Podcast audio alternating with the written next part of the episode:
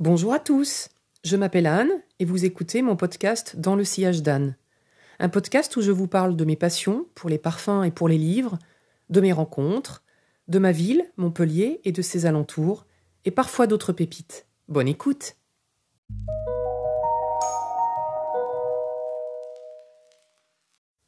Quand je vous parle d'un parfum, vous avez déjà compris que je parle aussi de moi, et là je vais avec Jiki vous parler d'une famille et même d'une époque. Jiki, c'est une histoire de famille Guerlain, et même au-delà, tellement ce nom de famille est collé à un pan de l'histoire française de la parfumerie. Aimé Guerlain, dit-on, a rendu hommage à son neveu Jacques, dont vous avez compris le surnom, en créant cette composition en 1889. Mais ce pourrait être aussi un clin d'œil à une certaine Jacqueline, un amour du parfumeur lors de ses études en Angleterre. Qui sait? Du coup, vous avez compris que ce parfum pourrait être porté encore une fois, je vous le srine toujours, par les messieurs comme par les dames.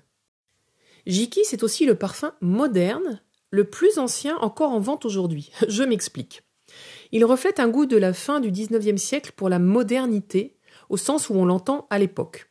Entre nous, je le trouve d'ailleurs encore bien innovant de nos jours et original quand on voit ce qu'on nous propose comme sucrerie depuis 30 ans en parfumerie. À ce moment-là, donc, tout change. La littérature, la peinture, la musique, et bien sûr l'architecture avec entre autres la tour Eiffel, et Guerlain est alors de plein pied dans son époque. On veut métamorphoser le réel. Ce parfum ne reflétait plus, comme à l'époque, une photographie de fleurs, mais un travail abstrait, androgyne, complexe, qui était proposé à tout un chacun.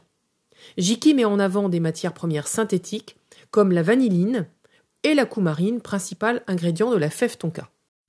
Alors il faut le reconnaître, c'était peut-être un peu trop avant-gardiste pour les femmes de 1889. On ne peut pas leur reprocher d'avoir été très surprises. Par contre, les hommes l'aiment, le portent, puis à l'époque des garçons, en 1912, la presse féminine l'encense, et ça y est, les femmes le veulent et le portent enfin. Jiki, c'est un thème qu'on appelle fougère en parfumerie. Rien à voir avec la plante, en tout cas pour l'odeur. Elle a juste donné son nom à un parfum de chez Oubigan, qui s'appelait Fougère Royale, et qui a eu tant de succès que sa structure, sa forme, ont donné naissance à une famille, à une inspiration, alors que cette création est tombée dans l'oubli par la suite. Qu'est-ce qui compose une bonne fougère, pour parler le jargon des parfumeurs?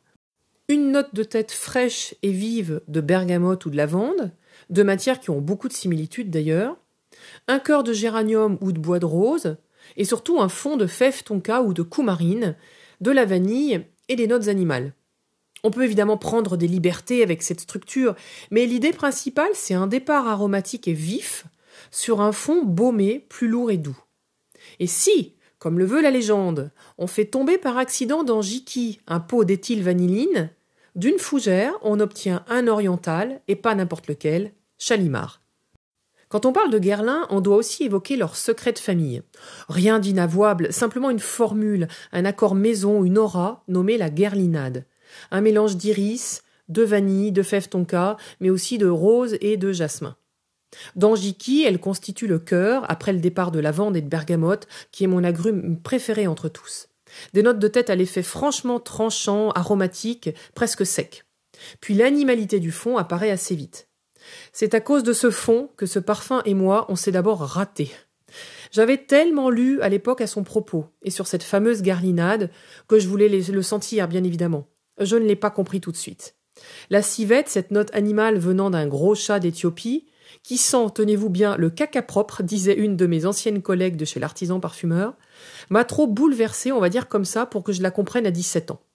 J'ai mis un an à y revenir, à le ressentir sur touche, plusieurs fois, puis enfin à le mettre sur peau pour passer une journée avec lui, et là, c'était pour la vie. Je l'ai porté en eau de toilette, en extrait de parfum, et je l'ai depuis des années maintenant dans la concentration idéale de l'eau de parfum. Avec les nombreuses législations et restrictions de la parfumerie, vous ne sentirez déjà plus celui que j'ai découvert à l'époque. Moi-même, je me rends bien compte qu'il a gagné en nervosité, en vivacité, ce qu'il a perdu en souplesse et animalité crémeuse en fond, mais je ne veux pas m'en passer pour autant. Dans Jiki, j'aime l'intention, la dénomination et la composition.